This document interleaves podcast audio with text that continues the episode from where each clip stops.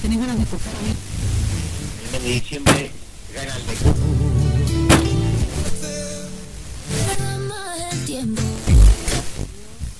Obvio, Lucila. Porque es un salvadina para mí.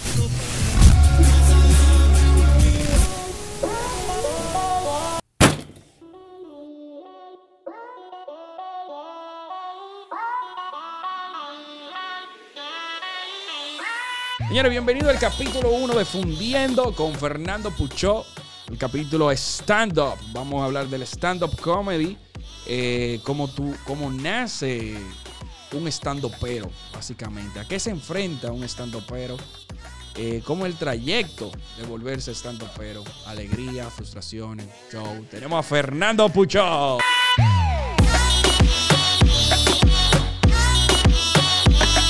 ¿Qué lo que? ¿Qué lo que? Fernando Puchó fue la primera persona que abrió varias puertas a muchos jóvenes en el stand-up, eh, mucho antes de ser la guagua, creo, sí. Porque tú hacías el Guloya Comedy Bar antes de la guagua, ¿o no? No, ya la guagua existía. Antes del Sí, Guloya Comedy porque Bar. antes de la guagua yo hice varias presentaciones, tú sabes, en la parroquia, y que después de ahí me, me excomulgaron, Increíble, ¿no? eh, en donde yo trabajaba, que era una telefónica, ahí hicieron un, un talent show y con más de 300 gente fue mi primera presentación, ya tú sabes, yo rompí ese día, entonces me invitaron a una más grande de 500 y ahí me deculé. Eso pasa. Eso, Eso pasa. El stand-up tiene esa magia. Pues, tú vas con esa confianza de que no, yo maté, ahora déjame yo meter vaina nueva, vaina nueva, muchacho. Muchacho, por ahí mismo. Y yo no tenía conocimiento, yo no había tomado ningún taller, no había ni siquiera leído Tú ningún libro. la Yo me tiré brigadera. así. Eso es muy admirable. Fernando Puchó es administrador de empresa, de profesión, ¿verdad? Así es. Emprendedor y joseador por demás. Se le han conocido va- varios negocios como la esquina de Chileo, un puesto de empanada que tú tenías antes por, por allá, por el Mirador, era. Eh, por, no, el residencial José Contreras. Más o menos. que Mr. Snack. Mr. Snack Mr. se llamaba. Snack se llamaba.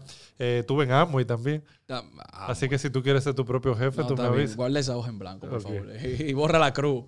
Fernando Pucho ha sido todo eso, pero él es uno de los pioneros aquí también en el stand-up, junto a los muchachos de la Guagua y Carlos Sánchez. Es uno de los pocos profesores de stand-up que hay en el país. Ahora mismo creo que solamente tres: Carlos Sánchez, Tomás y Fernando. Y es. Fernando es. el más activo de todos. Sí, y respondiendo a tu pregunta de ahorita, eh, la guagua surgió cuando, bueno, cuando nos juntamos, todos los comediantes que pertenecíamos a ese colectivo, y luego, luego de eso, fue que mm, pusimos el bar en el Guloya, Ok. Que ahí entonces, debido a una olla pronunciada que yo tenía, Sí, sí, yo me pues hablé con los dueños del Guloya para que me dejaran administrar el bar. Y ahí empezamos a hacer eh, open mic, noche de humor. Y ahí fue que yo te conocí. A ti un concurso Es que un hicimos de chistes. Eh, un concurso de chistes tradicionales. Señores, yo quiero contar esta breve anécdota de Fernando. Es verdad que cuando él empezó el Guloya Comedy Bar tenía una olla sádica. O sea, Fernando dormía en el Guloya Comedy Bar porque no tenía el dinero para irse en la noche. Prefería dormir ahí. Al otro día se podía ir tranquilo, caminaba el pedacito que tenía que caminar, cogía su carro, Cogí a mi guagua ahí su en guagua que tenía que coger. el parque. O sea que de verdad que sí, que toda tu carrera, tu trayecto ha sido un sacrificio puro. ¿Cómo tú inicias en el stand-up, Fernando? ¿Qué te inspira a ti? Este, yo desde el colegio hacía chistes. Tú sabes, cuando faltaba algún profesor, Sí. eh, habíamos un grupito que subíamos a contar chistes plebe. ¿Por qué? Porque a uno, nuestros padres, por, por lo menos el mío, tenía cintas de Álvarez Guedes, Uy, de... tenía joyas. Sí, sí, eh, el del grupo Explosión. me LP, acuerdo, LP sí. también. No, cintas. Cintas, los cassettes, Los cassettes. Ok. Y yo me la oía escondido, tú sabes. Me Sí. aprendía todos esos chistes y los tiraba en el colegio. Sí, que ya el tú Bereguede sabes. nunca fue sano. No, pero Álvarez Guedes, el tipo más plebe. de- Totalmente. Pero ese fue tu antesala. Tú Esa fue la en el antesala. Entonces, como yo tenía eso de hacer chistes, una vez mi hermano viajó a Colombia y me trajo de Colombia unos DVDs de unos comediantes de allá. Él me, me trajo dos que fueron los principales. Y cuando yo vi esos dos comediantes, yo dije, venga, pero yo puedo hacer algo así, algo como hablado, ¿Qui- porque ¿Quiénes eran esos comediantes? eran. Peter Albeiro Uf, y André López. Que, oh, Ya tú sabes. la pelota de letra. La pelota de letra por primera vez en mis manos. Cuando yo vi ese material, el tipo hablando de las generaciones, de los colombianos y de todo eso, yo dije, wow, pero es que yo puedo hacer algo así, tú ves. Claro. Yo, puedo escribir algo con los dominicanos y eso, tú sabes. Y Peter Albeiro, un excelente cuenta, Cuenta chiste. chiste. Tiene un récord incluso Eh, ese fue el, el DVD de los 100 de chistes. los 100 chistes. Y me lo aprendí los 100 eh, y lo tiraba yo, tú sabes, porque uno tenía que, aparte de los chistes ya que yo me sabía de, de los cassettes, eh, yo me aprendí chistes de cassette de Boruga, Sí. eh, de otros de otro material que llegaban a uno. Entonces uno se volvió un cuenta chiste natural. Y ahí fuiste entonces ya emprendiendo. O sea, pero ahora, ¿cómo tú llevas? Porque to- a todos nos pasó. A mí, por lo menos, yo tuve la dicha de conocerte vía Twitter, que tú publicabas lo de. En esa época solamente se usaba Twitter y Facebook. Y Facebook. Instagram estaba chiquitico. O no existía. O- creo que solamente lo podían usar quienes tenían iPhone. Android no estaba hábil para Instagram. O Instagram para Android. Importa. Pero recuerdo que fue que tú publicaste algo en el Guloya y ahí yo puedo encontrar un escenario. ¿Cómo tú llegas a encontrar un escenario? ¿Dónde hacerlo? No, me faltó una parte que, que cuando a mí me llegan esos DVD, yo digo, ven acá, pero aquí no se está haciendo esto. Y averiguo y me dicen, sí, hay alguien que lo está haciendo. Carlos Sánchez. Carlos Sánchez. Ya Carlos Sánchez tenía como ocho años por ahí. Ocho, casi diez años. Recuerdo yo que cuando formamos la guagua, era, él tenía diez años y celebró sus sus diez años Pero en el Teatro no- Nacional. Ojo, no era famoso todavía. ¿eh? Eh, no era popular, Popular, claro. pero ya él tenía su fama. sí, quienes, quienes eh, nos gustaba la comedia, sí, ya lo habíamos visto, lo disfrutábamos, Exacto. pero no era de que el boom o no, como En- fue en su momento. lo Entonces es a todavía. Carlos lo llevaron a la empresa donde yo trabajaba en ese momento. Ahí fue donde yo lo vi por primera vez. Y cuando yo lo veo, los tigres del trabajo me decían, loco, pero ah, tú haces esa vaina, hazte eso. Y ahí fue que yo me motivé a escribir mi primera rutina. Escribiste tu primera rutina, Sí. estoy ready. ¿Cuál fue tu primera rutina? ¿De qué hablaba? Mi primera rutina era de mi madre, de la chancleta samurái, tú la viste. Sí, la recuerdo. de la la recuerdo. pela, de los boches de mi mamá, de mi papá, eh, habla un poco de mí como introducción. Y ya la segunda fue la de los baños públicos, Sí, también, muy. que muy la uso rutina. hoy en día porque esa no pasa de moda, esa siempre funciona. Fueron rutinas que tú le, le ideaste para. Bueno, te salieron de esa manera. Tú no lo pensaste. Sí, Entonces, ahí ya tú tienes tu primera rutina. ¿Dónde la hiciste la primera vez? allá en la telefónica, En la fiesta del trabajo. en la, no, en un talent show que ellos hicieron. Ah, pero bien. Habían cantantes, había bailarines y me metieron a mí como comediante. Empresas que integran su personal. Sí, entonces yo hice una rutina basada en chistes tradicionales y una partecita de stand-up. Ahí fue que yo me di cuenta, oye, pero lo que yo escribí funciona. Ah, pero esto, esto resulta. Sí, Entonces, ¿cómo tú llegaste a la guagua? Después de ahí, ¿te fue bien? Después ¿Qué de ahí hiciste? hice par de shows, hice como dos o tres shows, cobrando boletos en diferentes sitios. Empezaste a tocar puertas. Y me contrataron también para algunas actividades y me, y me llama, recuerdo que quien me llama es Gustavo García. Sí.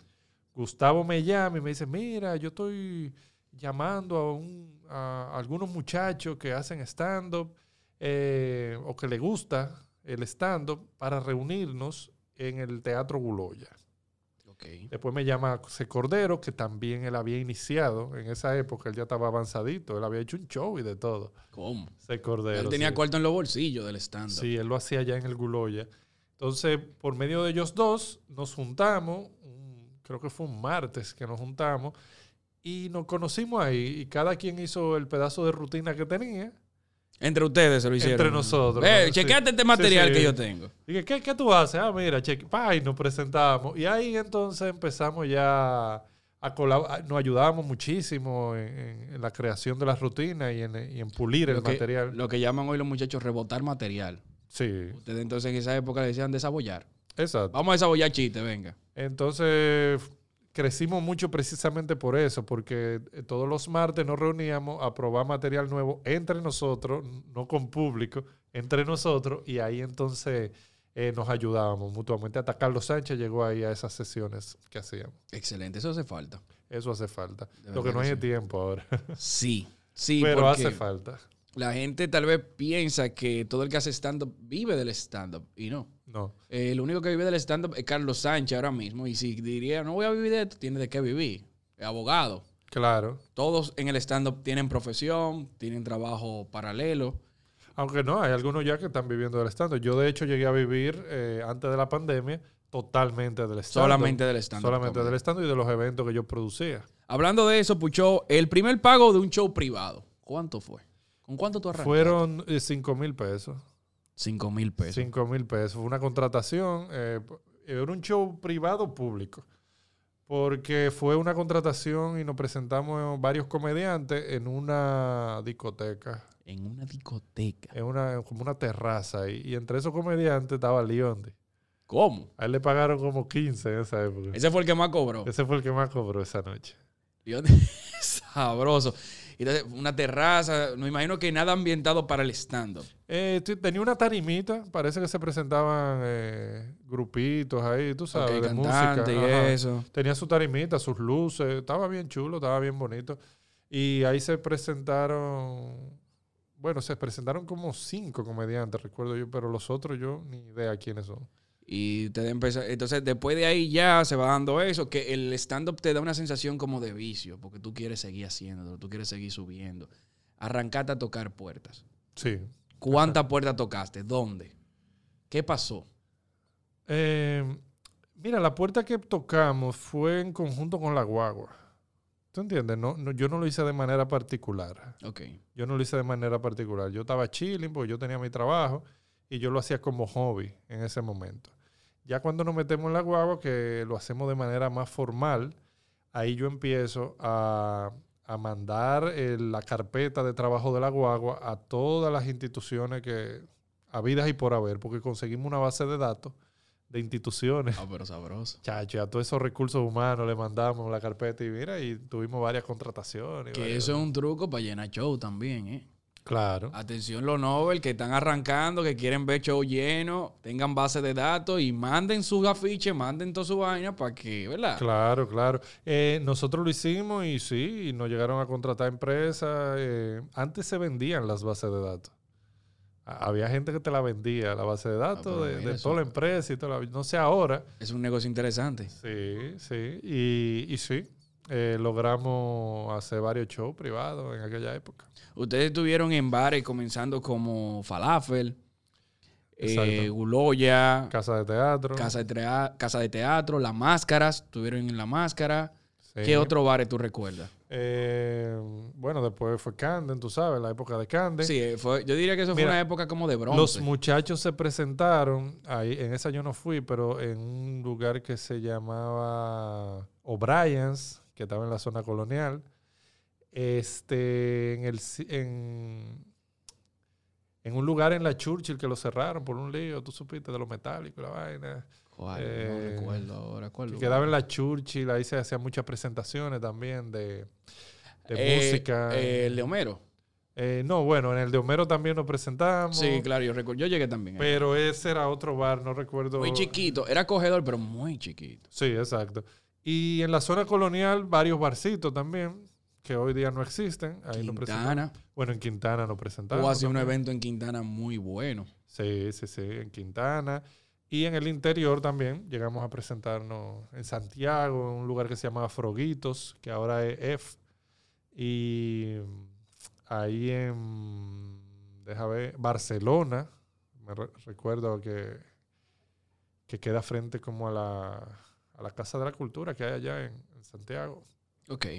Pucho, eh, ¿es Pucho Pucho? ¿Cómo, cómo que se Es pronuncia? Pucheu. Pucheu. Pucheu, Pero la pronunciación es Pucheo me, también. me lo cambiaban tanto que yo decidí que fuera Pucho, que es más fácil. Y Sí. ya la gente no se complica. Es más sencillo. Exacto. Y tú no te complicas, no se Porque me complica el decían. Pacheco, Pauche, Peluche, Y para no que-. Un coño, un latigazo. Eso no bajito. Ahora sí. Ahí, Ah, carajo. coño, Lo sentí. Fernando, eh, tu ritual para escribir una rutina. ¿Cómo te llega a ti la musa? ¿Cómo tú te inspiras? ¿Cómo tú llegas a escribir una rutina? O yo me encuero, no. Hay pintores que hacen eso. Sí, hay pintores, Eh, eh, un pintor que no sé si sigue vivo. Esperemos que sí. Él ganó la Vietnam de arte moderna, creo que fue en el 2009. Y esa era su técnica. Es que él era cojo. Si tú recuerdas el nombre. Ah, pero es Maggi, Maggi, el, sí, ¿qué el de la zona. Pues cojo. Yo me enteré que ese era su ritual. Ah, pero. Encuerarse. Él se encuera y él- arranca a Él vivía frente a Guloya. Sí. Sí, es el mismo, Sí, que la casa tiene una puerta decorada. Ajá, una, exacto. una cosa. Es un loco. ¿Cómo es tu ritual? Tu ritual? Eh, si tú supieras que yo no tengo un ritual específico así, yo lo que vivo es anotando todo. Ok. Toda la vaina que me pasan, toda la vaina que yo digo, mira, esto tiene que... Esto, esto puede eh, gustar. Esto, esto tiene material para stand-up. Yo lo anoto en, un- en el celular, abro una nota, pa, lo anoto ahí.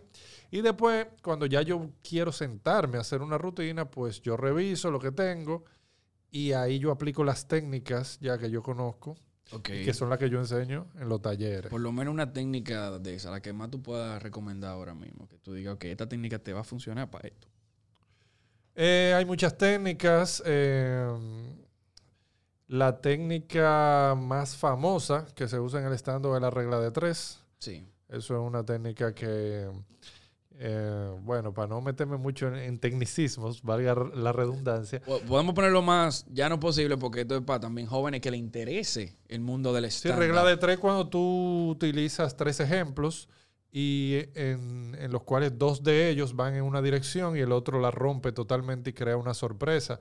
Que tú sabes que la gente se ríe es porque se sorprende. Claro. Esa es la fórmula de la risa. La Tú te ríes porque te sorprende de algo que no te esperabas. Entonces, eh, está esa regla, la regla de tres. eh, yo utilizo mucho, y esto ya en mi caso particular, creo que casi ningún comediante lo hace, pero yo uso técnicas de programación neurolingüística Coño. para poder... Fernando. Sí. Cuidado, mujeres.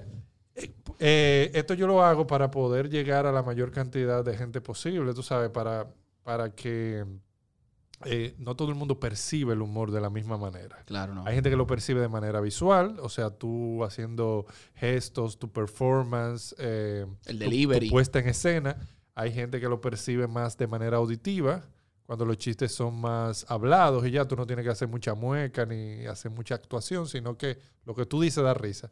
Y hay otra, hay otra forma de que la gente percibe las cosas y de manera cinética, que eso Eh, es... Espérate, espérate. Estamos bebiendo cerveza, señor, aquí. Sí. Llévame suave. ¿Cómo de manera kinetic? De manera cinética es cuando tú apelas a los sentimientos, a las Uy. sensaciones. Profundo, hermano. Por ejemplo, cuando tú haces un chiste que habla de algo asqueroso, que tú ves que la gente hace de que y vaina, eso es lo que tú estás buscando. Entonces, que la gente sienta lo que tú estás diciendo.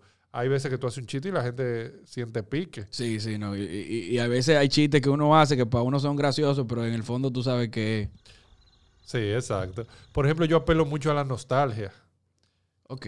¿Ustedes se acuerdan cuando estábamos en el colegio y empiezo a hablar de eso, a hacer rutina del colegio? Tú sabes, eh, ¿cómo se llamaba tu promoción del colegio? Entonces me dicen los nombres y yo hago un chiste en base a los nombres de las promociones. Y eso pone a la gente a recordarse y a sentir cosas. O sea que cuando estamos hablando de hacer una rutina de stand-up comedy, no solamente hablamos de tú llevar algo gracioso, sino también eh, llevar sentimientos. Claro. Transportar a la gente a, a tiempo o, o a crearle sentimientos viejos, recordarle esas cosas. Claro y así el público conecta mejor. Una de las rutinas que yo digo es eh, de parejas. Yo le pregunto a la gente, eh, ¿dónde fue su primer beso? Y ellos empiezan a acordar de eso y, Ahí se arma una chercha. Otra de las técnicas que precisamente va ligada a esa es el crowd work, que es meterse con el público. Sí. El tú- Eso no es fácil. No es fácil, porque ahí tú tienes que tener una capacidad de improvisación, porque tú no sabes lo que te van a contestar. Claro, uno siempre lleva algo backup eh, que uno más o menos puede guiar las respuestas, pero cuando te salta con algo totalmente, tú sabes, nuevo, tú tienes que improvisar ahí fuertemente. Por ejemplo, eh, hablando así de improvisar, eh, es muy importante los tres primeros minutos en el escenario. Claro, claro que sí.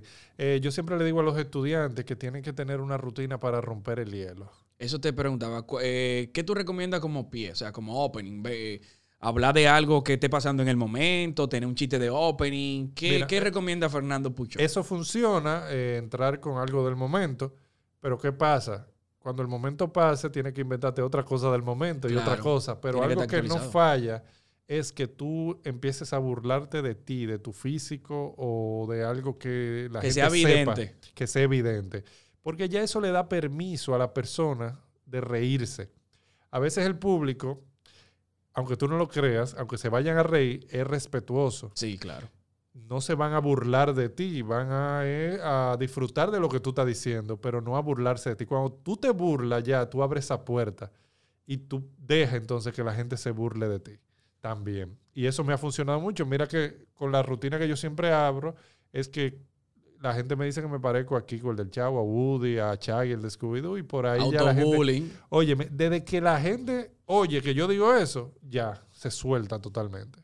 Ya, ya ahí tú le estás dando un derecho a que ellos interactúen. Y Exacto, y que me puedan relajar y que puedan hasta opinar de los Y chistes. ahí hay una conexión con el público que hace el show más fácil. Claro, claro, es que ya ahí la gente no está, no está ni predispuesta ni a la defensiva contigo, sino que al contrario, hay una, tú sabes, hay una cofradía entre el público y tú. Hay una complicidad. Completamente. Exacto. Eh, al inicio de este podcast hablábamos de tu primera rutina. ¿Qué tiempo te llevó a ti escribir tu primera rutina y qué tiempo duraba esa rutina en el, en el escenario? Bueno, esa rutina dura alrededor de 10 minutos si combinamos la de las madres con la de los baños. Y, y eso me tomó como dos días. Claro, pulirla toma más tiempo. Sí. Porque cruda, yo la puedo escribir, pero probando, probando es que uno sabe lo que funciona y lo que no, y uno va modificándola y adaptándola, dándole un timing. O sea que eso es muy importante, el timing. Sí. Tú que- puedes decir que- una rutina rapidísimo. Exacto. Explica el timing. El timing es eh, como los peloteros. Tú sabes que los peloteros saben batear. Ellos saben batear. sí, claro, ellos- Pero a veces el swing como que está fuera de tiempo, como que está... Se le va, como queda atrás, se queda atrás o está muy adelantado. Entonces en el stand también tú tienes que tener un timing de saber decir las cosas en el momento justo, eh, enfatizar el punchline, no irte muy rápido con la explicación o con la premisa porque la gente se va a perder. O sea, no, no va a disfrutar el chiste.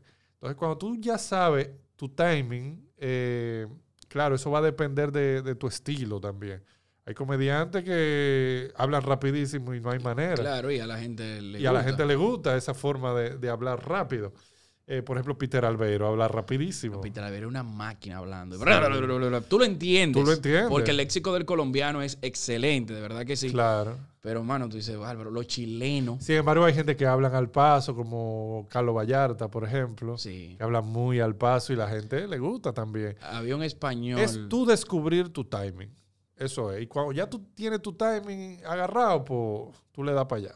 Había un español que también hablaba así de lento. No sé si tú te acuerdas de él, que fumaba en el escenario. Viejito. él. Sí, con barba, con barba y mucho cabello. Ah, sí, sí. Eh, se parecía mucho a Facundo Cabral, pero versión española. Sí. Y él fumaba. Ay, Dios. No, no recuerdo el nombre del sí. Cuando lo recuerde, lo pongo en la descripción para que busquen los videos de él. Muy bueno.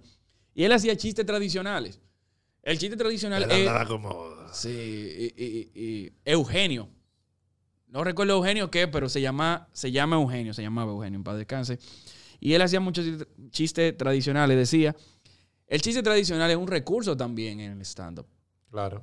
¿Qué te parecen a ti los chistes tradicionales? O sea, ¿cómo tú lo ves? Yo lo veo como un bastón de apoyo en mi rutina. Si quiero incluso dar el paso de un tema a otro, puedo hacerlo con un chiste tradicional. Tú hacías mucho chiste tradicional, incluso como dijiste al inicio, llegaste a hacer concursos de chistes tradicionales. Claro, y todavía lo uso de vez en cuando porque hay veces que el público eh, no está en el mood de stand-up, sobre todo en contrataciones privadas. Y si son públicos mayores, atención, Sí, si el público es mayor, lo que conviene es saberse sus 15 chistes, darle a los 15 chistes y despedirse. Eso, tú, tú tienes, hay rutinas que tú vas a hacer que son de tanteo. Hay rutinas que es para tantear el público, ponme para tú ver ejemplo. cómo está. Ponme un ejemplo más o menos así. Por ejemplo, la, la rutina de pareja, que nunca fallan. Entonces, tu rutina de pareja, tú la tiras adelante a ver cómo está el público. Si el público no está reaccionando mucho, ya tú sabes que con los chistes tú puedes encontrar un mejor camino, un mejor porvenir. Sí, sí. Pero si ya reaccionan de manera normal, ahí tú le puedes meter entonces tus otros tipos de rutina. Eso es, ojo, para las contrataciones privadas, porque para un show tuyo tú puedes hacer lo que te dé la gana, porque la gente está pagando para verte a ti. Exacto. En una contratación privada tú eres la sorpresa de la noche. ¿Qué hacer? la gente no sabe que tú vas a estar ahí haciéndole Ni chistes. saben con qué tú vas a saltar, ni con... Yo No, recuerdo mi primera contratación privada me pagaron 500 pesos y fue en, en una actividad de... Pero lo atracaste. Una actividad de una clase de la OIM de turismo. Ay, Ellos tenían que hacer que la parte del entretenimiento y yo lo que me fajé fue a contar chistes eh, tradicionales.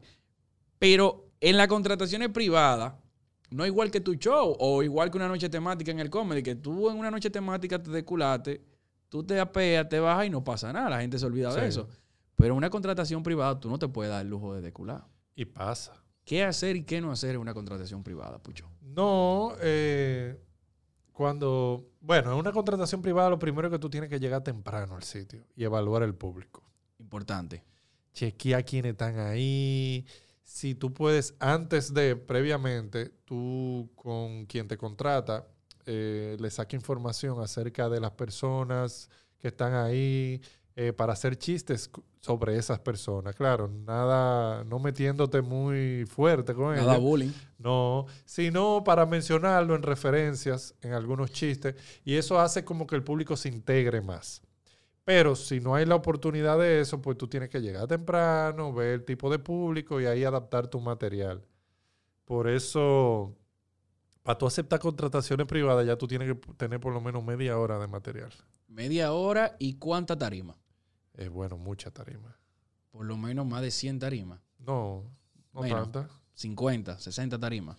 Pueden ser como 50 entre el open mic y... El término tarima, señores, para quien no está empapado, es las veces que tú has subido a escena. Mira, eh, eh, puede ser menos. Lo que pasa es que para tú tener eh, esa capacidad de tú en el mismo show decir qué rutina tú vas a hacer y qué rutina no vas a hacer, tienes que tenerla. Sí, porque, Porque hay nervios- los comediantes-. Hay comediantes que nada más tienen una rutina. Ahí sí es duro. Y es esa o es esa. No hay, no hay más nada. No Entonces atrás. viene el cliente y te dice, mira, recuerda que tú no puedes hablar ni de esto, ni de esto, ni de esto. Y tu rutina, el inicio es eso, el, medio es eso y el cierre es eso mismo. Por eso hay que tener cuidado con eso de aceptar contrataciones privadas.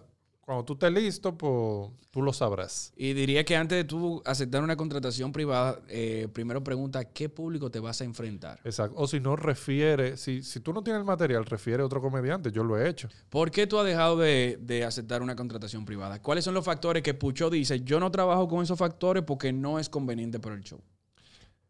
Mira, hay un tipo de público que me es muy difícil. Y es el público. Sordomudo. No, no, eso con señas yo lo mato. no, mentira. El público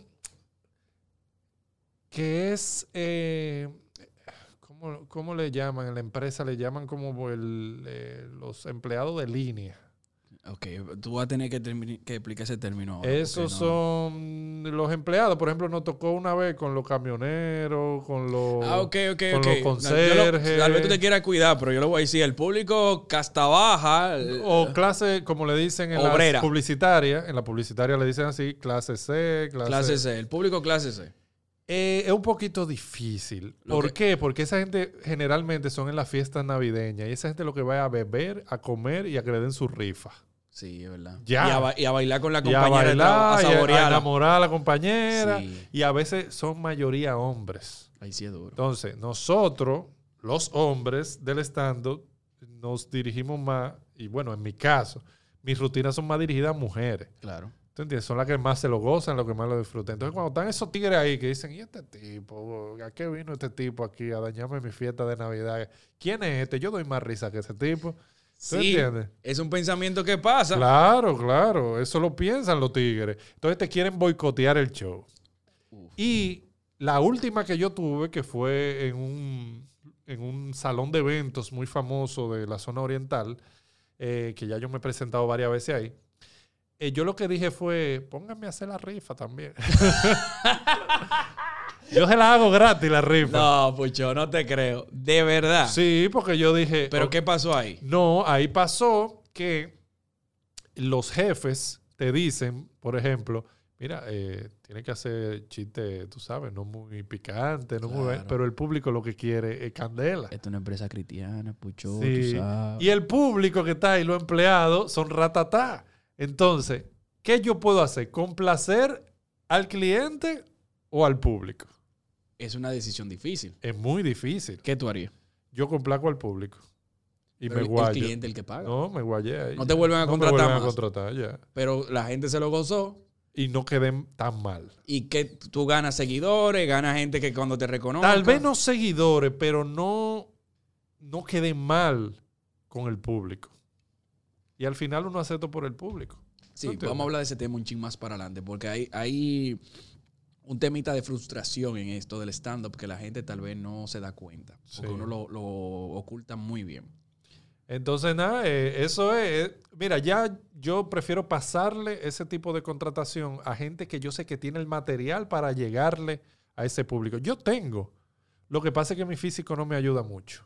Sí, entiendes? porque tú, la- tú Se eres un híbrido. Tú eres un híbrido. Tú pareces Poppy, Sí. pero tú eres kaki igual que yo. Nosotros Claro. somos kaki. Nosotros estamos para pasar lucha en la calle, para romper brazos. No venimos de una familia adinerada. Nosotros somos bohemios. Eh, totalmente. Bohemios del arte. Quien no quiera ver, vaya a la zona. No, ves invicado de una botella. Entonces, eh, yo se lo paso a uno de los muchachos que le va a entrar con todo ese público y Sí. ya.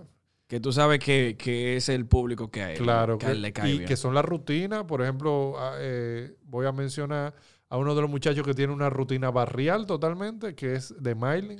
Eso te iba a eh, ahí mismo me dirijo, que no- uno no está diciendo que esa persona eh, sea un comediante clase C, mucho menos, nada, No, nada. no, es que tiene su material basado en eso. Pero le puede llegar. en vivencias del barrio y en todo ese Y, tipo y de... lo que me gusta de The Mailing, ahora que tú lo mencionas, es que un tipo que la rutina de él es tan buena que el barrio la asume, Sí. le encanta, se conectan. Y la clase alta le gusta porque la desconoce, pero sabe que se es lo real. vacila, se lo vacila. Sí, sí, funciona en todas las clases ese tipo de rutina. Entonces yo no puedo hablar de, que de una rutina de barrio porque no me lo van a creer. Tú no parece que No, vivido nunca en un barrio. Aunque he vivido cerca de barrio y ten- he tenido no amigos de mismo. barrio, no es lo mismo. No es lo mismo. es Entonces que- los tigres van a decir, ¡sa! Este tipo. El, el sufrimiento se ve en la cara de, que pare- de quien lo padece. Y tú no, Exacto. no, se ve que tú no has sufrido. Has pasado trabajo, pero no te ha llevado el diablo. Igual que a uno. Es- Bueno. normal. Igual que a muchos. En pandemia me llevó por lo menos un primo de... Málgaro te vino a visitar. Sí. Pucho, eh, hablando de rutinas, hay algo que siempre uno es muy celoso en este, en este arte del stand-up, que es el plagio. Sí. Es un tema muy delicado porque joven que no escucha y que viene subiendo y que quiere hacer stand-up, ten mucho cuidado con el plagio porque uno se lo ha visto todo casi. Claro. Y más ahora en este mundo donde la tecnología está a la orden del día, tú sabes, te llegan ya stand-up de, de todos los lugares del mundo. ¿Qué pasa? En los talleres yo hago mucho énfasis en eso. Y sobre todo en, en... Hay algo que se hace inconscientemente que tal vez te juegue una mala pasada, que es cuando tú consumes mucho especiales de stand-up comedy Sí. eh, de manera digital, vamos a ponerlo así, porque en vivo es otra cosa. Tu subconsciente te puede traicionar. Ok. Tuve una rutina, la viste hoy, pasaron tres meses, tú estás pensando en un chiste para escribir y te llega un chiste que tú viste en el pasado, pero tú no te acuerdas que tú lo viste. Tú piensas que te surgió. Y mentira, tú lo viste en un show hace tres meses atrás. Y simplemente tú lo que lo estás trayendo. Y tú lo estás trayendo. Y pintándolo de una forma lo diferente. adaptas a ti y lo hace. Y hay alguien que a lo mejor está en el público que vio ese mismo especial que tú y dice, pero este es el chiste de fulano y ya ahí tú estás plagiando. Te han plagiado rutina. Claro. Yo soy uno de los comediantes que más le han plagiado rutina. Ariel y yo. Y- Ariel y y- a ti le han y tumbado. Carlos Sánchez. Somos los tres que más le han plagiado rutina. Duele. Full. Porque es difícil plagiarle una rutina a Miguel de la Cruz, a Dimitri, tú sabes. Sí, que son personajes únicos. No, a, a Maxwell, eh, yo no le puedo plagiar una rutina. a ¿no Maxwell ni él se puede plagiar una rutina. Exacto. Eh, Noel se la puede plagiar. Maxwell y Noel, para quien no están empapados del tema, son dos media lenguas que tenemos en el comedy. Juntos no forman la lengua todavía. y Miguel de la Cruz y Dimitri son Sí. comediantes que Nacionales haitianos. nacionales haitianos. Que el otro día Dimitri dejó su libreto allá en, en Trasnoche. Ah. Y yo le dije, te voy a copiar todos los chistes. ¿Tú te imaginas a mí en tarima? Dije, no, señores, que yo vine de Haití. Sí, que tenemos que hablar de eso en este momento, eh, que es una de las reglas más importantes que tiene el stand-up comedy, ser verosímil. claro. ¿Qué es una rutina claro. si tú no eres verosímil con ella? es que la gente te lo tiene que creer. Eh, Cuando yo estaba empezando, Carlos Sánchez me dio un muy buen consejo en una rutina, que yo hablaba precisamente de que yo estaba en olla. Claro. Y Carlos Sánchez me dijo, loco, tú estás hablando de eso, pero la gente no te lo cree. Porque yo no te veo la olla. No, no se te ve. A ti te estaba llevando Márgaro, pero tú- a ti no se te veía la No, olla. no, no, no se me veía. Entonces, Eso, eso es lo bueno de, de ser blanco. entonces Carlos me lo dijo. Tú lo estás diciendo y la gente no te lo va a creer mucho. Entonces ahora yo, para hablar de olla, yo Sí. le busco la vuelta. Digo que aunque ustedes me ven blanquito, yo no sé qué, y por ahí me voy. Me voy, tú sabes, por el lado de, de emprendedor. Que los emprendedores, obviamente. Todos están en olla. Exacto. No hay emprendimiento que salga de que... de- de- Y ahí sí me lo creen. Cuando yo creo un contexto previo, ahí sí me lo creen. Pero si yo entro de una vez y que no, que yo cuando la pasaba mal, la gente, ¿qué es lo que tú estás hablando? ¿Qué pasa? Tú- a ti no se te ve que tú la Entonces sí, es una regla número uno en el stand-up. Tú tienes que ser lo más auténtico posible y, y ser creíble también en lo que tú estás diciendo. Totalmente. Tú puedes hablar mentira Sí. y hacer rutina en base a una mentira, pero que la gente te la cree. Que no se acerque tan... Que se acerque un poquito a tu realidad. Que sea... Que diga... No me parece, pero me da risa. Es verdad. Es pasa. Eso puede pasar. Agarrando ahí mismo, esto se llama jalar por los moños, el tema risas. Sí. Eh, hay términos, no sé si son términos en par- todas partes del mundo, pero los muchachos lo hemos adoptado aquí en, en el circuito del stand-up. Risas A, B y C. Sí, sí, eso se utiliza. De hecho, uno de los primeros libros que yo leí de stand-up comedy tenía una clasificación que sirve para evaluar tus rutinas. Entonces, clasifica la risa en A, B, C y D. Y D. Entonces, hasta Y la D. D, yo, yo creo que la D ya es cuando nadie Cuando nadie se ríe. Eh, eso, es- señor, eso duele. y hay un sistema para los nuevos también eh, que pueden ir a los talleres que yo hago y ahí, sí, Véndete, véndete. dale. sí, en los talleres este, yo... este podcast sirve para todo tema. Eh, droga, si ustedes quieren droga No, también. no, no, No, espérate, droga no, no, no. no. Aquí no. Ah, coño, que devolves. Este, en los talleres que yo doy, yo aplico un sistema de evaluación de rutinas que se llama risas por minuto. Ok.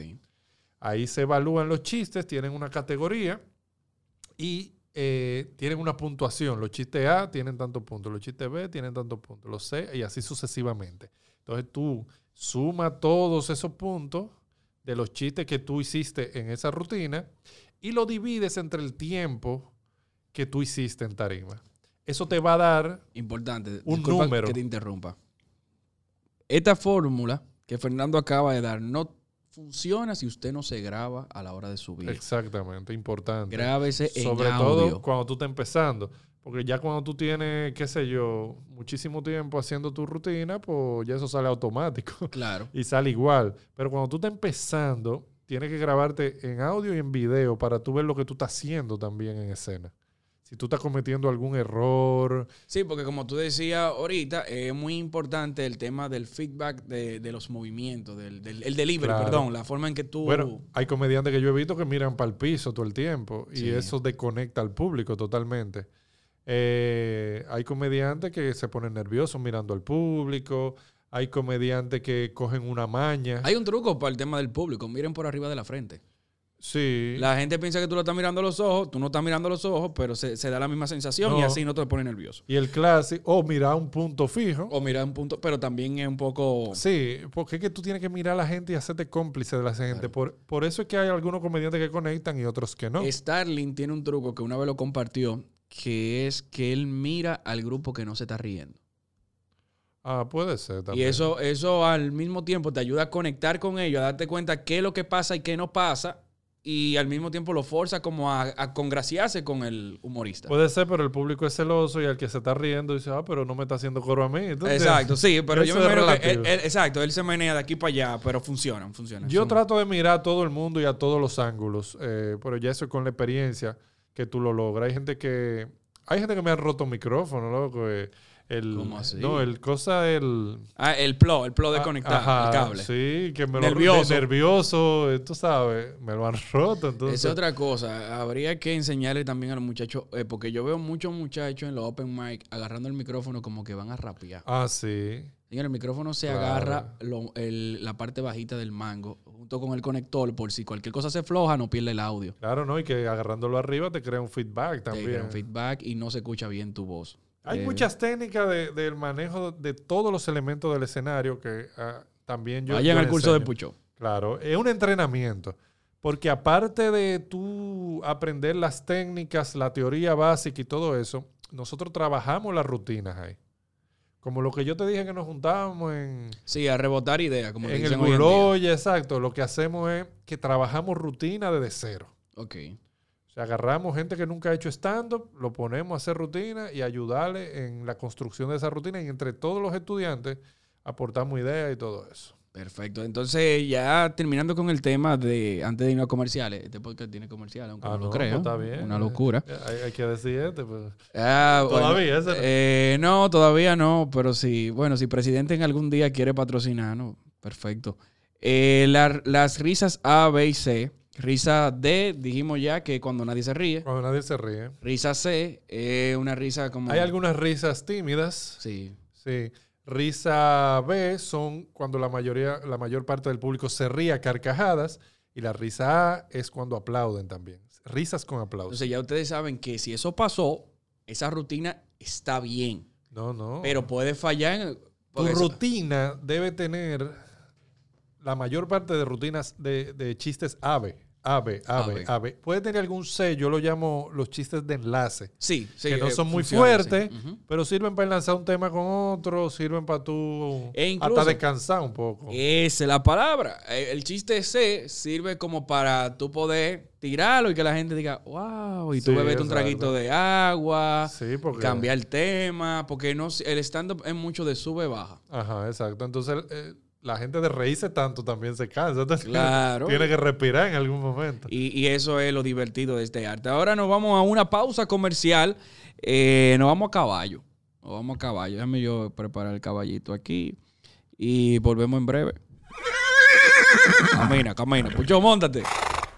Espérate. Es un poco indomable a veces. Caballo homosexual de las montañas. ¡Fuimos!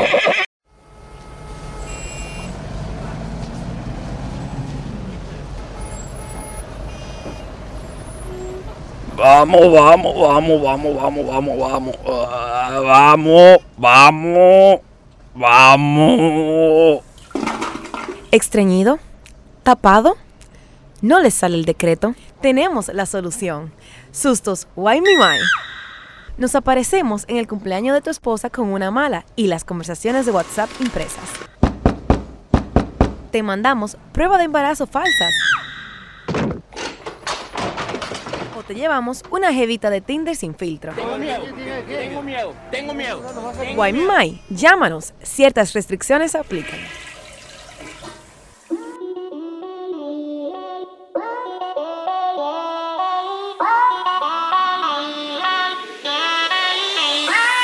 Seguimos en fundiendo, fundiendo eh, con Fernando Puchó, hablando acerca del stand-up. El arte del stand-up, un arte que se desprende del teatro.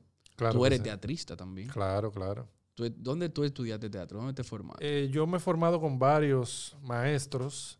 Eh, la pri- el primer acercamiento a teatro que tuve fue en APEC, eh, porque esa era la electiva, ok. y fue con Lidia Ariza, con la profesora Lidia Ariza del Teatro Las Máscaras. Cuando eso tú no pensabas Hacer hacer stand-up. No, no, tú no. venías de hacer cuento en el colegio, que es- creo que muchos pasamos por ahí de lo que hoy disfrutamos de esto. Y eso, eso muere, un rato, muere un rato, tú empiezas a formarte como profesional. Yo sí quería hacer televisión en esa época. Ok. Tú, Y- tú y me veías conectado y vainas así. Sí, yo veía conectado. De hecho, yo era amigo de, de Edgar. Eh, él vivía por allá, por... O, o vivía o, iba mucho al residencial donde yo vivía, al de José Contreras. Sí, ese grupito rompía por ahí. Sí, y deja ver, sí, me, me gustaba la televisión. De hecho, yo participé en varias cosas de televisión en esa época. Yo participé en Sábado de Corporán, Sabroso. en un concurso, Corporán, sigue. en un concurso de animadores. Yo quedé en segundo lugar ahí. Tú hubiese sido mujer y hubiese sido presentador hoy Chacho, en día. un mega diva fuera yo. Tuviera mi OnlyFans ya. Y mira, participé en eso, participé en Espacio 2004. eh, fuimos a México, México. ahí con, con la gente de Telemicro. eh, y ahí yo tuve un gran acercamiento al- al- a los sketches de televisión. Eh, hice un sketch con Eugenio Derbez. Qué pero Conocí a Chespirito, hablé con él. Ok, qué envidia de la buena. Ya tú sabes. Y, y me presenté ante más de 500 gente. En- nos montaron un, un chiste, que era el clásico chiste, que ese tú te lo sabes, que es que el tipo que llega a la casa borracho y ve cuatro piernas en la cama. Sí, este soy Y este le dice mi al mujer. amigo, esta es mi mujer. Eh. Este- Ese, ese lo hicimos allá y matamos allá con eso. Y conocimos mucho. eh, yo aprendí muchísimo en esos talleres de allá de Televisa. Y cuando llegué aquí, pues eh, incursioné eh, en varios sketches. En la opción de las 12 participé. Y en un programa que tenía Chedi García en Supercanal 33, Che Divertida se llamaba. Ahí yo hice mis pininos en televisión. El y- canal 33, wow, algo. Sí, una viga. sabes, sí. Está, está- está ahí Está todavía. ahí todavía, está ahí, está ahí. Y muy bien que le va. Para la comunidad eh, de Nueva York y eso. sí, ¿no? Y dan, tienen abriendo la mañana un buen programa. Mi amiga Lorena Erasme está No, y Kenny, Kenny Valdés de uno ahí también. Sí. En sí. Ese Un sí es saludo a Kenny Valdés, mi hermana del alma. Es fuerte. Pucho, tu show favorito. Tú tienes varios shows. Yo recuerdo. eh, y este tipo. Y este tipo, mi primer show fue ese. Milenias, la- las vainas de esta generación. Exactamente. ¿Cuál más? Está el show de San Valentín, que Ah, es sí. un show para que te enamores. Está el show de las madres también, una sonrisa para mami.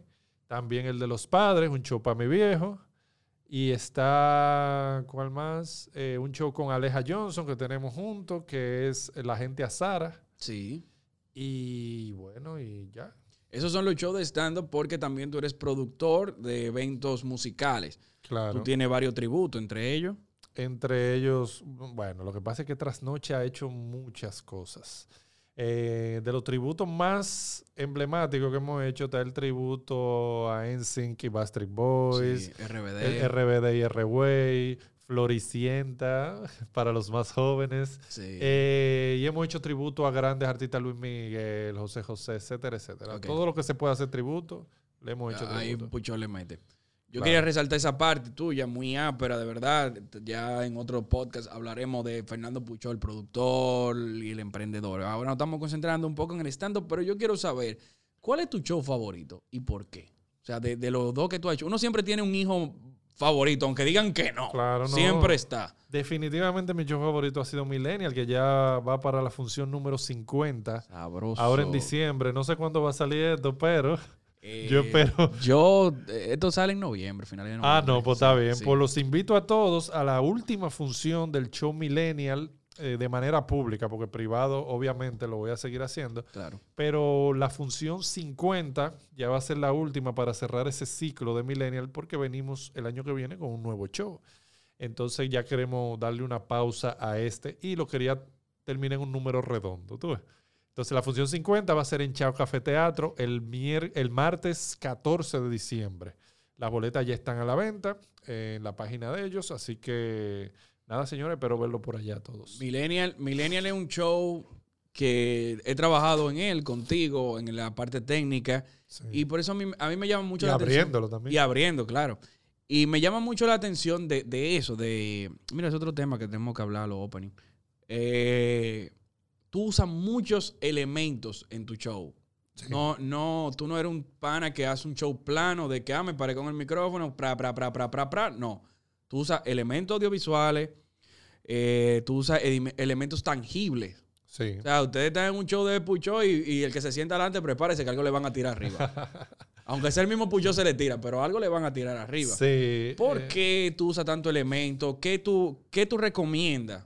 Acuérdate que yo te hablé de la programación neurolingüística. Claro, claro. Entonces todo eso influye. Todo eso hace un show completo, hace un show que la gente en algún momento se puede cansar de tanta habladera. Entonces, ¿qué le meto yo ahí? Le meto una canción, le meto un audiovisual, le meto un elemento físico que ellos vean y se rían con eso y yo hace chiste en base a eso. Le meto un crowd work, empiezo a hablar con ellos. Tú sabes, eso hace más, más divertido, más ameno el show. Por eso es que ese show tiene tantas funciones. ¿Tú entiendes? Yo creo que es uno de los shows. Tal vez Carlos Sánchez tenga un show con Igual más de, funciones. sí, eh, igual de completo, porque es muy completo también. Sí, entonces, de hecho, el mismo Carlos utiliza elementos. Sí, sí, sí. Utiliza elementos y, y a otros comediantes. Yo he visto show de Ariel Santana, por ejemplo, también, que utiliza los elementos audiovisuales. Eh, ahora estos muchachos nuevos, Nobel Popis, tienen una gran variedad de recursos en su show. Ellos hacen parodia, ellos hacen personajes, ellos hacen stand-up comedy y ellos hacen sketches. Entonces, le dan una variedad al público y el público no se cansa nunca y puede repetir ese show muchísimas veces. Sí, y, y es como tú dices, no se cansan porque a cada rato tu cerebro se está reseteando. Está viendo algo nuevo. Está viendo algo nuevo y está disfrutando con eso. ¿Qué hay que tener en cuenta? En cuenta, en cuenta.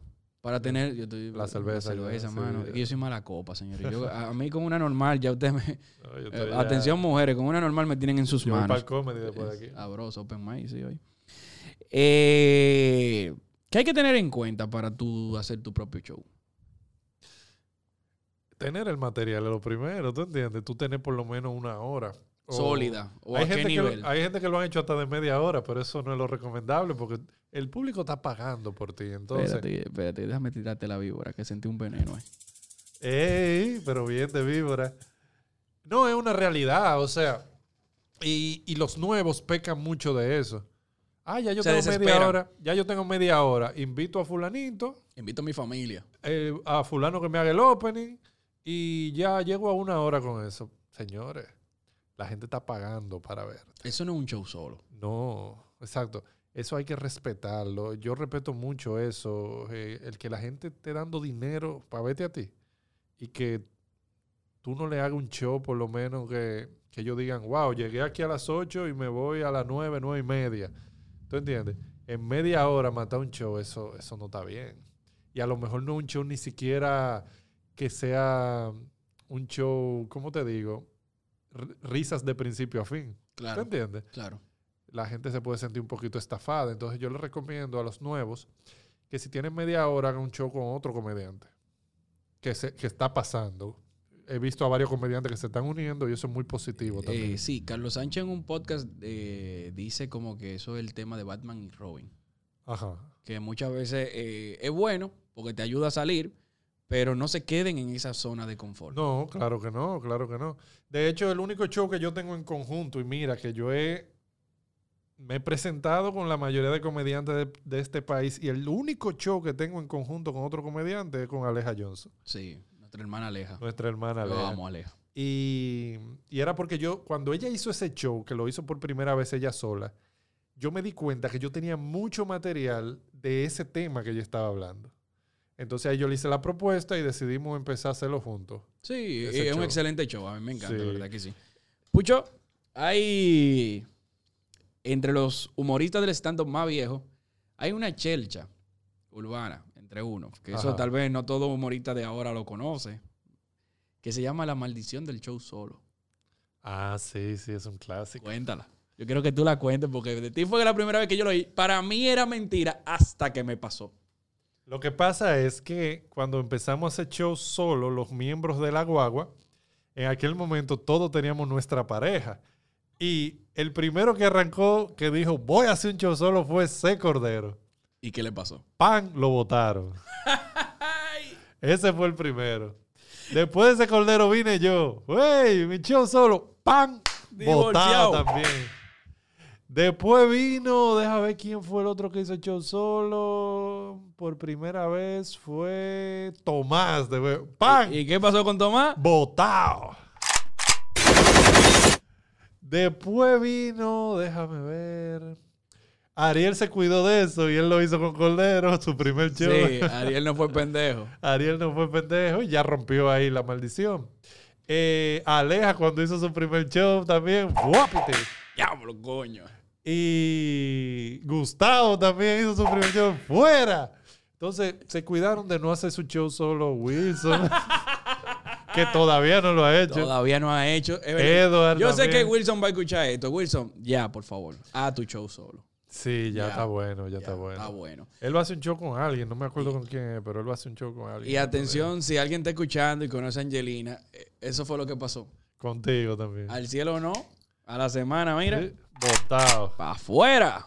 Bueno, sí, pero ya. La maldición del show solo, excelente cuenta. A mí me- yo lo disfruto bastante y me acuerdo mucho. Yo todavía tengo como 20 llamadas perdidas de ella.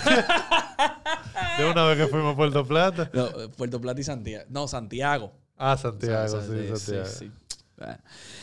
Pucho, eh, aquí hay un tema en el stand-up que lo dijimos al inicio de este podcast, que es la frustración. Sí, No es fácil eh, tú ir a hacer reír a las personas porque el- todo el mundo tiene problemas. Y uno tiene que hacer que ellos despejen esos problemas, claro. se concentren en uno. Perdón, los gases de la cerveza. y, y que se rían. Sí, A veces no pasa. sí. Muchas veces uno dice, yo doy para esto. Y a veces el que tiene problema eres tú. Sí. Entonces, eh, eso es complicado. Eso se llama, bueno, según los, los la generación de cristal, eso se llama, Esa generación me tiene muy alto. eso se llama el síndrome del impostor. ah, sí, lo escuché de vela. El Sí. síndrome del impostor, que tú, oye, pasa en cualquier momento. A todos nos ha pasado, incluso una vez Carlos Sánchez llegó casi llorando a un ensayo de nosotros de la guagua y dijo, yo voy a dejar esta vaina por algo que le pasó en escena. Entonces, eso sucede. Hay momentos que tú dudas de, de si tú das para esto, de si tú eres bueno, más cuando tú ves a otros de los colegas que están rompiendo y tú te has quedado como medio rezagado, porque esto es de altas y bajas. Sí. Esto no, no es de alta todo el tiempo. Tú tienes que estar preparado para los momentos en baja y, y para los lapsus creativos.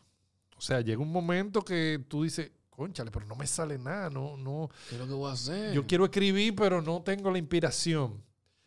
Entonces, ¿qué pasa? Le tengo para decir a todos que no, que esos son, esos son cosas temporales. Eso pasa como la ciruela. Eso pasa. Eso pasa. Lo que tú no te puedes es divorciar del stand-up. Tienes que seguir yendo al open mic, empezar desde cero. O sea, no desde cero, pero tener la mentalidad del nuevo. Ok, De ir a tu... Mira, yo ahora voy, después de aquí yo voy para el open mic. sí. O sea, yo voy a probar cosas nuevas como un nuevo. Aquí no se debe tener aceite. Pero hay gente que no, que ni matado van a un open mic a probar material, sino que ellos entienden que, tú sabes, que es Que ya. que lo que ellos escriban va a dar risa. No, señora, hay que probar su material. Entonces, al tú no divorciarte de, del stand-up, sino que tú te mantienes en contacto con los colegas, te hace un taller, coge el de Tomás, coge el de Carlos Sánchez, El tuyo. coge el mío, eh, ve un show en vivo de alguien y, y eso es muy importante. Es mejor ver los shows en vivo que ver los shows, los especiales grabados. Tú sabes, el show en vivo te inspira. El especial grabado lo que te puede frustrar. ¿Pero por qué? Porque es que eso tiene mucha producción, tú sabes. Ah, bueno, sí. Sí, Exacto. sí un, un especial grabado muchas veces tiene una risa tan, tan falsa buena que tú no te das Exacto. cuenta. Entonces, un show en vivo, tú ahí te inspira y te motiva y dices, yo ah, cuando veo a los muchachos nuevos rompiendo, yo digo, wow, pero yo tengo que, que Sí, escribir. porque es una cosa, aquí nueva". no hay mala fe. No, no, no. Aquí no hay mala fe con, el, con quien va subiendo. Hay apoyo al 100. Por lo menos lo, lo del comedy no. Por lo Sí, menos lo del comedy. Nosotros no. somos muy sanos en esa parte. Pero sí, eh, a todos nos pasa que en algún momento dudamos de nuestro talento, pero lo importante es seguir haciendo las cosas. Yo digo que el que se quita pierde, es una frase que yo siempre uso, el que se quita pierde. Uno tiene que mantenerse haciendo algo, Claro. por lo menos. Y, y eso de verdad, abriendo show, importante. Abriendo Eso show. era un tema que te dije, tenemos que hablar. El tema de eh, estos jóvenes, eh, para abrir un show, ¿qué tú recomiendas? El que, eh, No, no, que- que- que- que estaba hablando de... Ah, no, no, no, esto, esto es a la muchacha. Eh, ¿Qué tú recomiendas? Yo recomiendo, lo primero es que no lleves un material plebe o un material que no vaya a tono con el show que tú estás abriendo. Ok. Tú sabes, porque... Primero pensar a quién tú le vas a abrir. Sí, porque puede resultar muy, muy malo. Con Carlos Sánchez no funciona material plebe, señores, para abrirle un show a él. Señores, hay que tener nada. cuidado a quién ustedes le van a abrir y el material con que ustedes van, porque eso puede tumbarle el mood al show del comediante que fueron a ver la gente. Sí. ¿Tú entiendes? De hecho, a mí me ha pasado que primero le abre un comediante a otra gente y me dicen, loco, tú puedes hacer cinco minutos o diez minutos para Para poder subir el público. levantar el público. Me ha pasado en varias ocasiones y yo como, como la gente sabe ya, como los colegas saben que yo tengo material para eso. ¿Por qué? Porque en la guagua, adivina quién era que abría los shows. Tú. Yo era que abría. Que eso es una ventaja y una desventaja. Sí. Es una desventaja porque todavía el público está frío. Sí. Pero una ventaja porque si tú conectaste de una vez ya... eh, Y no lo agarraste contaminado. Porque hay, hay una cosa que eh, la gente no sabe, que hay comediantes que contaminan el público. sí, claro, definitivamente. Porque te lo dejan en un mood que tal vez el público no estaba ahí y tú no tienes rutina para ese mood, entonces tú dices, carajo, que o sea, esta gente está en plebería, yo estoy sano, o yo estoy, yo estoy plebe y esta gente lo que está en sanidad. Yo digo que tengan su rutina sana para abrir los shows porque hay muchos comediantes yo, que lo he visto abriendo shows con rutinas así muy fuertes que el público no fue a ver eso, tú sabes. Claro. O, o rutinas crueles también. Sí, sí. le- eh, bueno, a mí que me encanta el humor, hago humor cruel básicamente, uno tiene incluso que tener rutina para pedir permiso Claro. a la hora de tú hacer humor cruel. Tiene, Claro. tiene que tener mucho cuidado. Pero sí, eh, abrir show es muy bueno. De hecho, muchas contrataciones me han salido a mí después de abrir show. Y le agradezco mucho a Carlos Sánchez, sobre todo que en los inicios él me llamaba siempre a abrir los shows. Le agradezco a Jochi Santo que me ha llamado para abrirle los shows, a Cuquín Victoria también.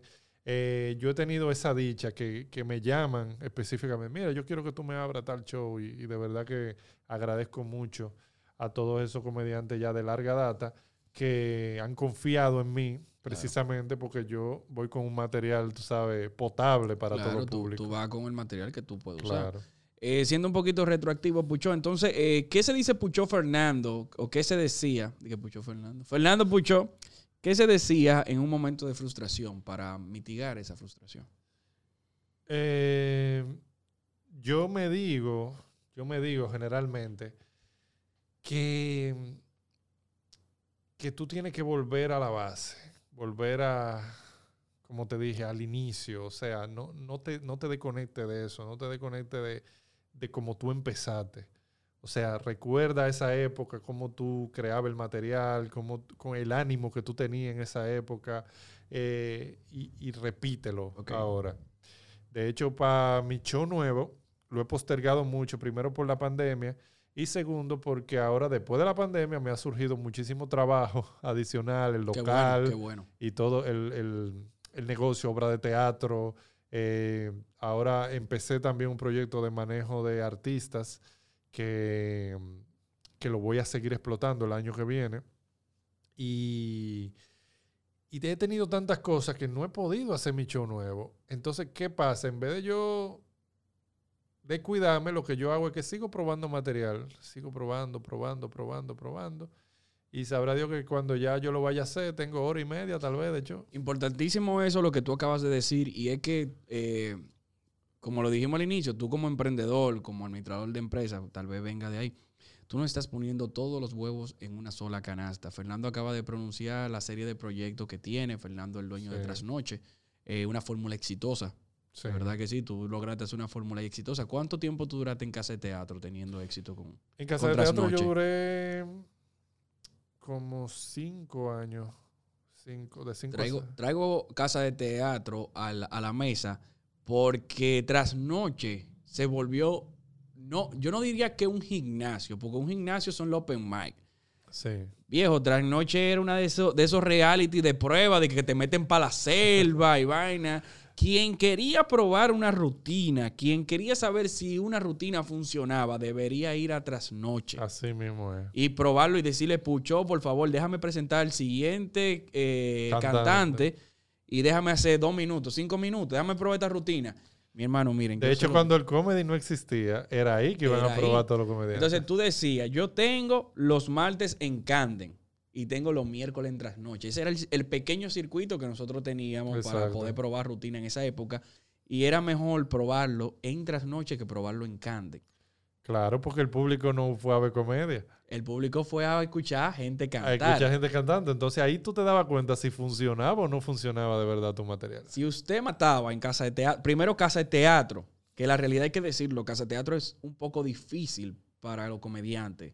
Sí, La mística que tiene no la hemos comprendido, tal vez venga alguien y nos lo explique un día. sí. Y arriba de eso hacerlo en trasnoche, donde las personas solamente iban a ver a alguien cantar. Mi hermano, mira. Eso era fuerte. Ahí. Tú hiciste un gran aporte con Trasnoche sin darte Y, cuenta. y eso me entrenó mucho a mí en manera, de manera particular porque eh, cada vez que una banda terminaba, recogía sus instrumentos y la otra empezaba a armar, yo usaba eso para hacer rutina y probar Sí, mi el- material. tu medio tiempo. Entonces yo siempre tenía el material fresco. Yo, y mira, me hace falta mucho eso porque a pesar de que Trasnoche volvió, ya no es el mismo formato. Ahora se presentan solistas, muchos solistas. Tú ves, ya no es el mismo formato de cinco cantantes en una noche, cuatro cantantes en una noche, que no tengo tanta oportunidad.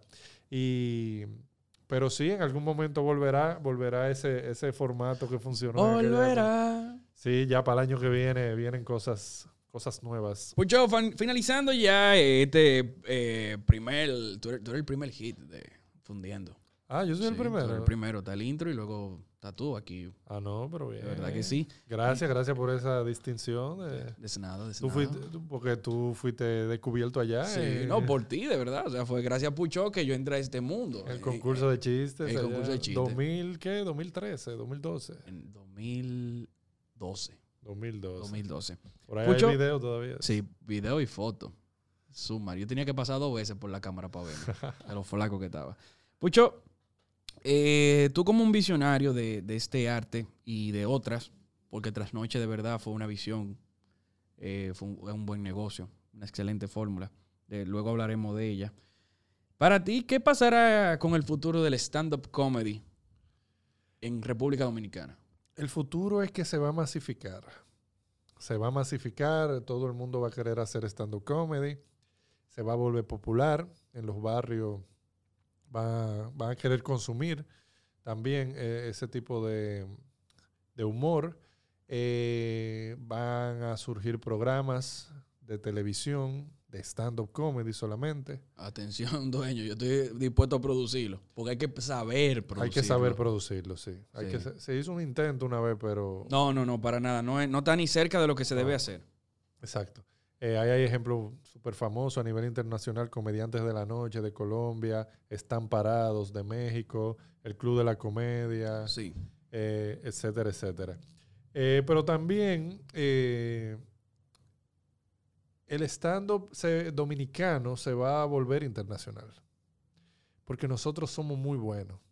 Los comediantes de stand-up aquí somos muy buenos y a veces somos mejores que los de fuera. Claro.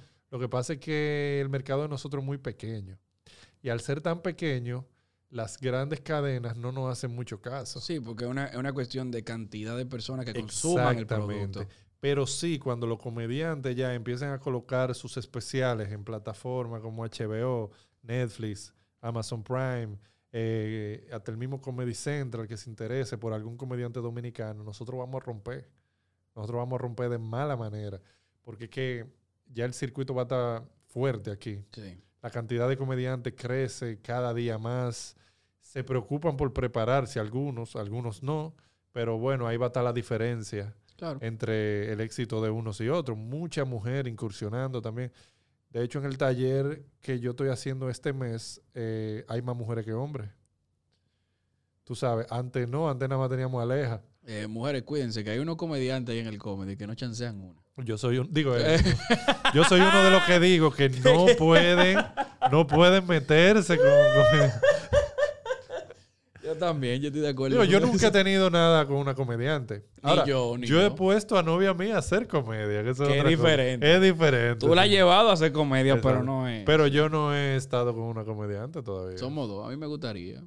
Sería una experiencia. Sería una experiencia chévere. Interesante, Real- sí. Y surge sí. rutina de ahí. Oh, Debe surgir algo. cantidad. O surge en rutina, o surge un muchacho, o algo va a surgir. O un problema. O un problema. Una de varias.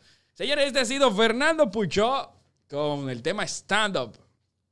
De verdad que sí, viejo. Muchísimas gracias por... Gracias a ti por la invitación y por la cerveza. De nada. De aquí llego yo sobado para el comedy ahí a Ah. probar material. Tengo, un- tengo un material. ahora de mi ex.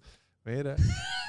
es bueno escribir de las ex. Sí, sí, sí. Y no, y, y lo, gran, lo grande es que yo soy tan noble que yo le pedí permiso. Coño, Pucho. Sí, y me lo dio. Y, e- y ella es tan, ella es tan, tan bárbara que me lo dio. No, ella es buena. Ella es buena, Ella es ella es buena. buena, Mira, sí. lo que nos vamos, déjame yo ir prendiendo el carro.